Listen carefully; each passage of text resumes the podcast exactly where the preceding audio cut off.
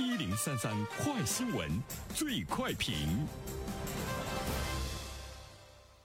焦点事件快速点评。接下来我们关注近日广东广州一老伯与一男子在地铁因让座问题发生争执的视频，在网上引发了热议。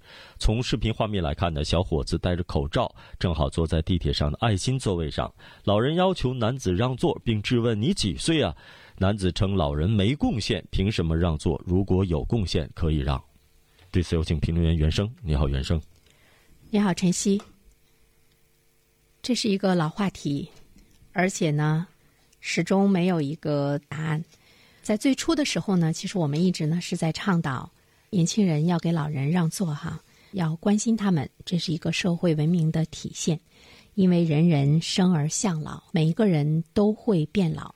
当你变老成为弱势群体的时候，你是希望全社会呢都能够关注到你，哈。但是我们看今天，当再一次面对这个问题的时候，人们的观念也发生了很多的一种变化。我们不得不说呢，是人们更多的对社会中存在的一些问题、一些现象的理性的思考。这条新闻的后面呢，有很多网友的这个评论哈。我一般做评论呢，喜欢看一下网友们的这个观点。关注的是，我们会看到有一半吧，或者是一半以上的人，并没有呢站在。这位广州老伯的这一边觉得他强制小伙儿给他让座是很不文明的一种行为。我们以前呢说到传统美德，说到这个文明，可能我们更多的呢是在来评判一个年轻人，你有没有中华民族的传统美德，你是否文明哈？但是我们现在看到呢，社会认为所有的人都应该有中华民族的传统美德。人们也开始呢，对我们一直认为的弱势群体的老年人，也开始更加理性的呢去观察他们，去看他们。那么有很多的网友呢是不赞成这个老年人的这种这个做法。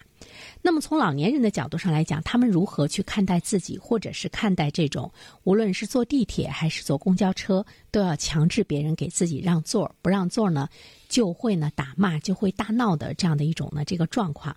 有一位老人说：“我也近七十，但是很反感那种打架都打得起来的强健老人，要求别人给他让座。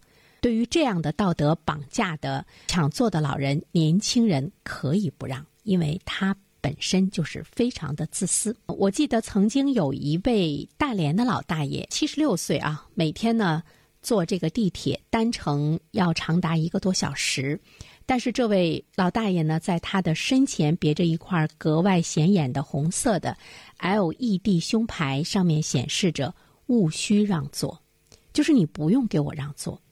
大家认为呢，这是老人体恤年轻人的一种暖心的善举。那么人们呢，也对这位老年人竖起了大拇指。在现实生活中，也并不是所有的老年人他都会呢强迫年轻人来给我们让座。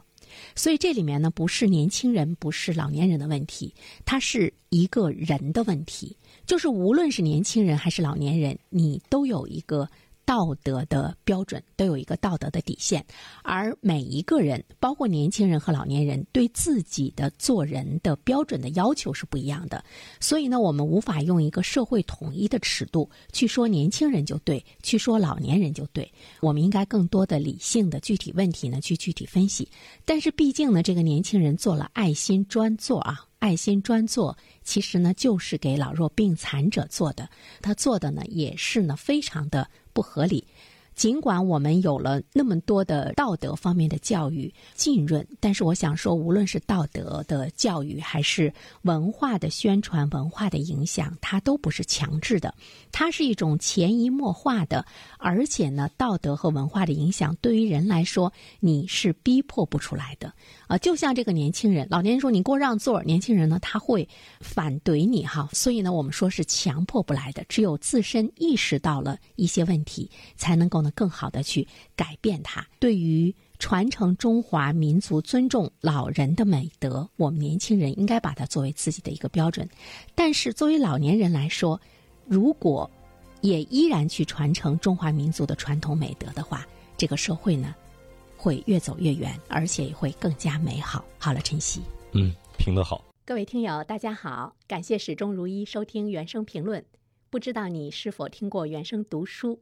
最近呢，上线了一本书《终身成长》，非常期待着你可以听到它。《终身成长》这本书很有名气啊，它坐镇亚马逊心理类畅销榜已经有十年的时间。这本书呢，是向我们讲述思维模式会对我们的行为方式产生深远的影响，可以决定我们成为什么样的人。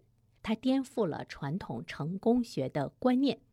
您可以搜索原声解读终身成长，就可以听到喽。谢谢你。